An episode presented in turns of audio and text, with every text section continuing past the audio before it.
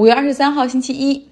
我们都知道交通有红绿灯的一个系统哈，红灯停，绿灯行，黄灯的时候等待，就是你可以过也可以不过，酌情而定哈。那疫苗打的不错的，社会已经开始有序重启的英国政府，它对国民去外国度假也推出了一个跟这个红绿灯的系统一样的一个 traffic light system 一个指导方案。它标把这些国家按这个颜色分哈，红色区域像巴西、阿根廷、印度、南非这些国家就是非常不推荐前往。如果你一定要去回来的话，你还要隔离，还要检测。那绿色区域就是你可以前往，而且不用隔离，意思就是这些国家都比较安全了。但是大部分的这个在这个名单上的国家都很远哈，像澳大利亚、新西兰、新加坡、以色列都很远。在欧洲呢，仅有两个国家在英国政府的眼中属于绿色，就是葡萄牙和冰岛。就是这个绿色可以推荐去的地方，这个名单非常的短，非常的有限。那这个国家数量最多的呢，也是最令人糊涂的这个黄灯区，他们叫 amber，就是琥珀这个颜色的区域。这个里面有很多的欧洲国家，很多也都是英国人经常去旅行的目的地。你像这个法国、意大利、西班牙，还有像加拿大、美国、俄罗斯等等哈，还有我们国家。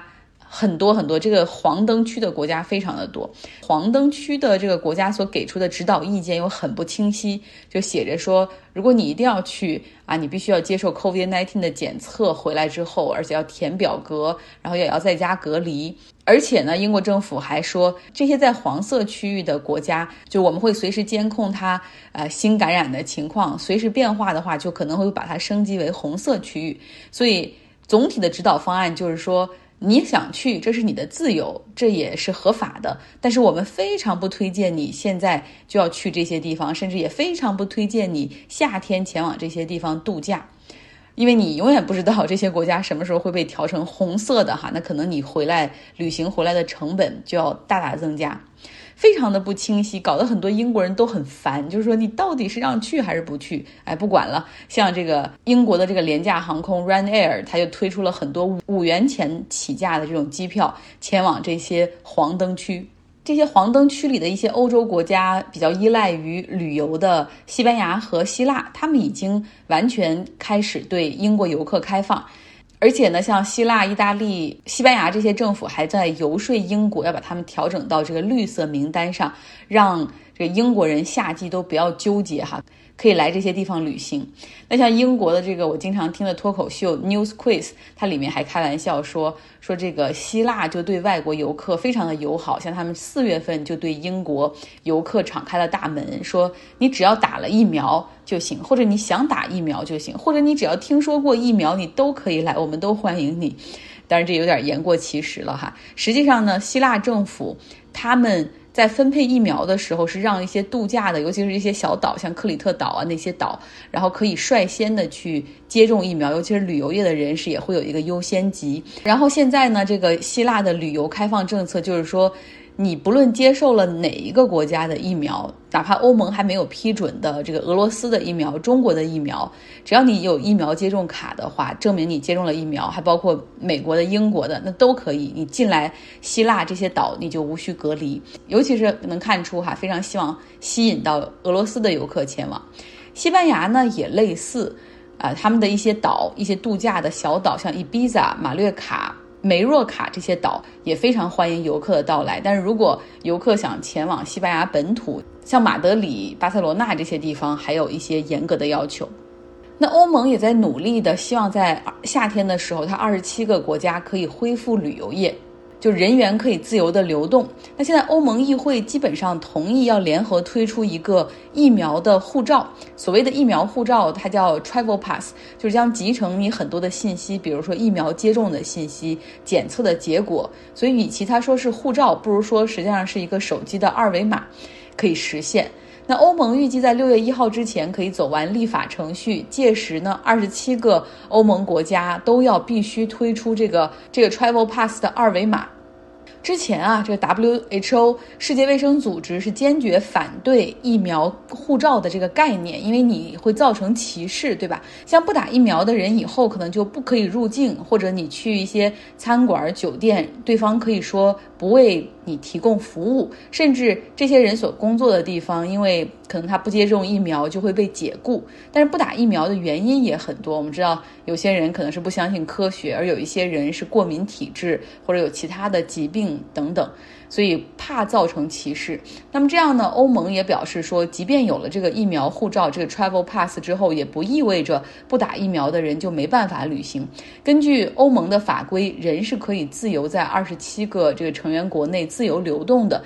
只不过呢，你不打疫苗的话，这种流动的过程中可能会受到更多限制。比如说到某一地之后，会根据监管的要求去接受检测或者隔离。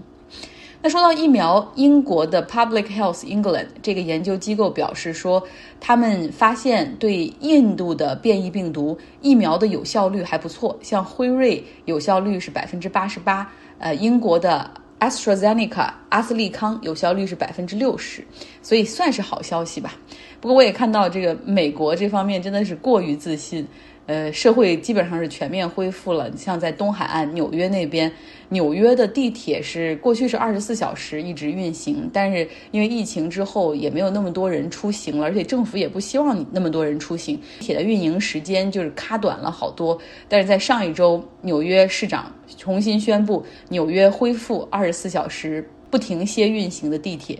那在我们这边呢，就更是。啊，什么东西都开放了，除了还没让你回去上班之外，像餐厅、咖啡馆里面这种营业的 capacity 就是都已经达到了百分之百。过去可能室内只让坐百分之五十的人，你要隔出桌和桌之间要隔出空隙，那现在完全不需要空位了。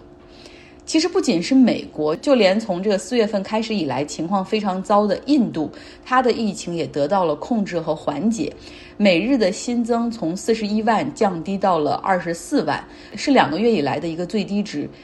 疫情打击最严重的印度的首都德里，他们宣布会在五月三十一号解除居家隔离的政策。那他们认为是有足够的数据支撑，同时这个居家隔离的政策是从四月二十号开始实行的，所以也有一个月的时间了。他们觉得可以，OK。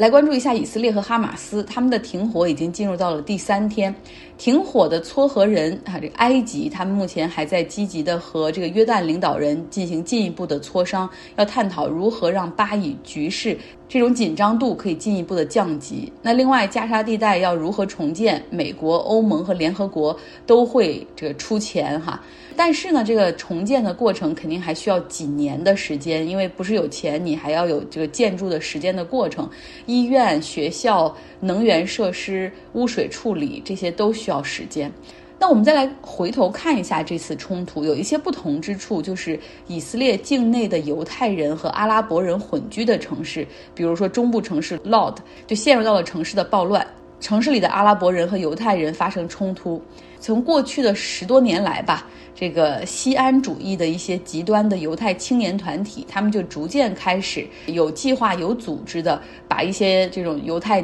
青年向阿拉伯裔人口比较多的城市去移。他们打的口号就是说，让这些啊混居的城市也不会边缘化，叫 enrich Jewish life，就让生活在那里的犹太人也感觉自己是在犹太人的国度里一样。那像 Lod 这个城市呢，犹太人的。比例是百分之七十，阿拉伯人是百分之三十，所以他们肯定也是大多数的哈。但是不管怎么样，这些极端的这种西安主义犹太团体，他们还是希望有组织的去改变这个城市的一些人口结构啊，然后去这种民族混居的地区强化他们的声音。他们是绝对强硬派的以色列民粹主义，其中也有一些武装分子，像在前一段时间的这个暴乱中，他们也去袭击阿拉伯人的商铺等等。其实我最近在看一个。以剧就是以色列的电视剧叫《Stazo》，它讲的是极端正统派的犹太人的故事，就是那些非常的 religious、非常宗教信仰很浓的家庭，他们很保守哈，就会生很多孩子，学习是围绕着宗教展开，未来的工作也是围绕着宗教展开，他们拒绝服兵役等等。我原来以为这个极端正统派，他们也应该是你看。对宗教信仰这么浓，他们肯定也是比较爱国的，对吧？呃，肯定是很支持以色列，很支持内塔尼亚胡政府，也很支持西安主义的。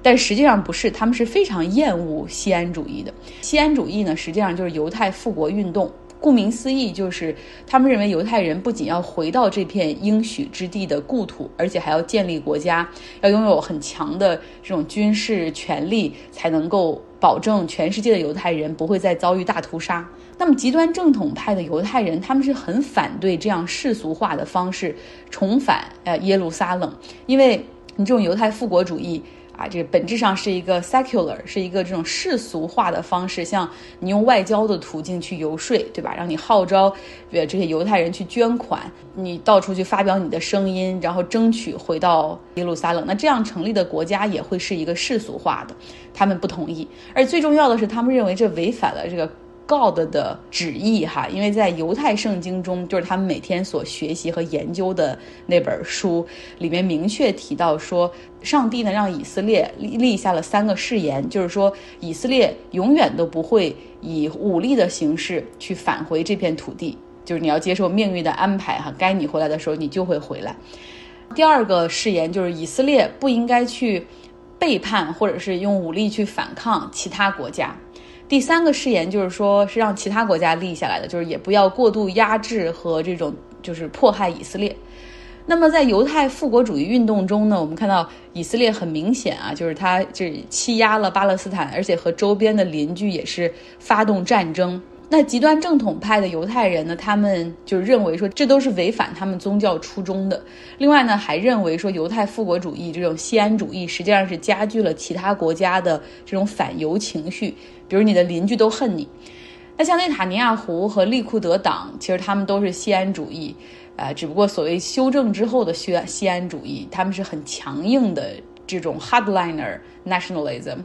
然后他们的阻隔过程中，其实也一直非常的希望吸引到正统派的这种犹太团体加入。但是你能够看到，就是说，其实内塔尼亚胡和利库德他们背后是有很多西安主义，然后极端西安主义的这些组织在支持着他们。而这些组织和极端正统派，就这些 religious 的 group，他们还有很深的矛盾。比如说，后者拒绝服兵役，但是西安主义，尤其是这些极端的西安主义，就认为说，你们到底爱不爱你的国家？你们就是这个系统上的寄生虫，连兵役你们都不服，你们也不愿意工作，然后每天就就假装假模假式的去研究这个宗教经典。什么的，所以他们的矛盾是很大的。我们看到，在过去两年的四次阻隔中，就其中有一次就是彻底谈崩了哈，就是没有合作的可能性。以色列这个国家，我们从外部感觉它坚不可摧哈，至少它这种虐巴勒斯坦、对抗它周边的这些中东邻居从来不落下风，厉害威武。但实际上，它这个国家从内部来看，它的很多矛盾也是很难化解的。周末的时候，我们读书俱乐部继续聊了《日本权力结构之谜》这本书。那我们通过三位日本首相啊，就是来看他们到底是如何接近这个权力中心的。其中有白手起家、能力过人的田中角荣，七十年代的那个帮助中日恢复正常邦交的田中角荣，还有呢这个家世显赫、堪称日本政坛世袭制代表的安倍晋三，以及现任首相菅义伟。就每一个人走向权力中心都有不同的路径，来听一下朋友们的分享哈。由此我们也可以去看一下这个自民党的一些特色。查这个东西的时候，就发现他们之间的关系越查越有意思。然后之后我大致跟大家说一下吧，就是这块的话讲到了这么几点吧。就是一开始的时候看到就是那个田中角荣找这个安信介，然后安信介他是一个日本甲级战犯。然后就是这块联系到前面，然后之后就是大致的话一个顺序，我大家给大家捋一下子，就是大概是在这个呃美国占领时期吧，就是吉田茂吉田茂时期，然后之后他在一九五一年跟美国签订了一个安保条约，然后之后就是在安新介当首相之前的时候，分别有两任首相比较那个出名的是一个是鸠山嗯一郎，一个是石桥战山。而鸠山一郎呢，就是我们后来比较熟悉的鸠山由纪夫的父亲。然后安安信介呢，就是他是属于呃甲级战犯，是跟那个东条英机是一起的。但是在一九五零年，我们看前面有赤色清洗，呃，有赦免了一批人，其中就包括安信介。安信介跟美国的关系非常好。一九五七年二月的时候，安信介他是谁呢？他是呃佐藤荣作的呃哥哥，是安倍晋太郎的岳父，而安倍晋太郎呢，就是安倍晋三的呃父亲，呃。然后呢，就是这个，我们看后面就是包括他还是谁呢？是福田赳夫，呃，他的呃政政治靠山，也就是角福之争的这个呃田中角荣和福田赳夫。而福田赳夫是谁的父亲呢？是福田康夫的父亲。这块就感觉得特别有意思。然后，呃，五七年岸信介上台了以后，就是一九六零年的时候，就是他们签订了一个新的安保条约。而这个安保条约呢，导致了一个问题，就是。他有可能让日本卷入美苏冷战，所以说当时有大批的反对者，导致安信介下台。然后上台的这个人叫做池田勇人。池田勇人，他呢，他的恩师是之前的那个签订第一个旧安保条约的吉田茂。然后他跟这个被受这个佐藤荣作的协协助，然后他上台。他上台了之后，提出了一个日本。非常著名，也让日本腾飞的一个计划，就是国民收入倍增计划。但是我们会发现，这个书中提到的，就是系统是非常稳固的。他如何能提出这个计划呢？就是一方面呢，是日本的政治的一个系统是希望维持稳定的，但是当时的政坛是不够稳定的。另一方面呢，我们看到这个呃池田勇人，他当过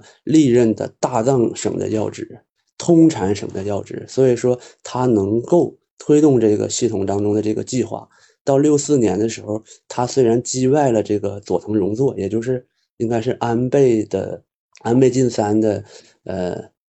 这个老爷的哥哥，我也不知道不是老爷的弟弟，我也不知道是是是什么，但是他得病下台了。然后佐藤荣作就是安倍晋三之前日本执政最长的首相。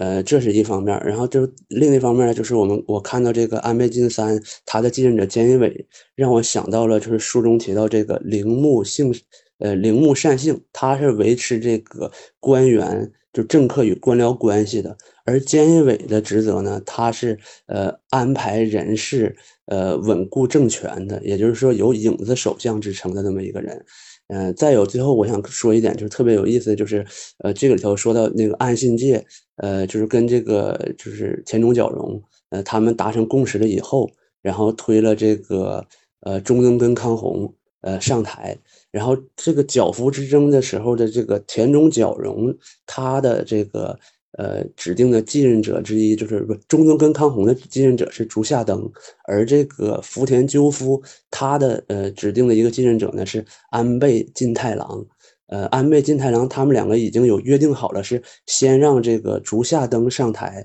然后竹下登再把位置呢传给安倍晋太郎。但是安倍晋太郎突然于一九九一年吧就挂掉了，所以说这个事情就没有传下去。但是。安倍晋太郎，他的得意门生是谁呢？小泉纯一郎。安倍晋太郎于一九八八年的时候推举小泉进入了竹下登的内阁。为了回报这个安倍晋太郎呢，小泉纯一郎一手提拔了安倍晋三。大概就是这个脉络。好了，非常感谢大家的收听，非常感谢大家的收听，我们周二再见。